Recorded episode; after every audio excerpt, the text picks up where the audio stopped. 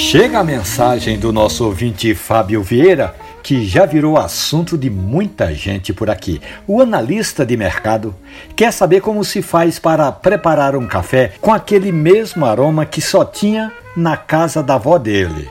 Que pergunta difícil, meu amigo, mas olhe, Fábio.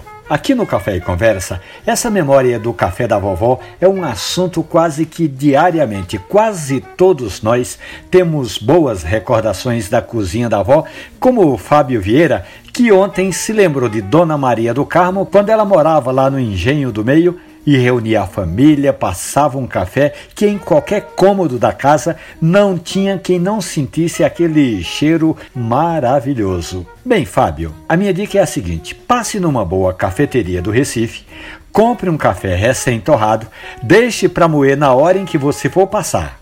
Chegando em casa, esquente a água, escalde o coador, coloque o pó e vá despejando a água não muito quente, e aí em seguida você vai se sentar, fechar os olhos e se recordar das boas memórias que o café da Dona Maria do Carmo causou sempre em você.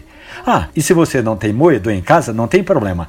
Pode bater o seu café em grão no liquidificador por um minuto, um minuto e meio, que ele vai ficar delicioso.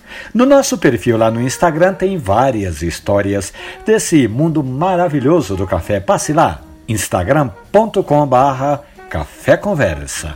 Um abraço, bom café.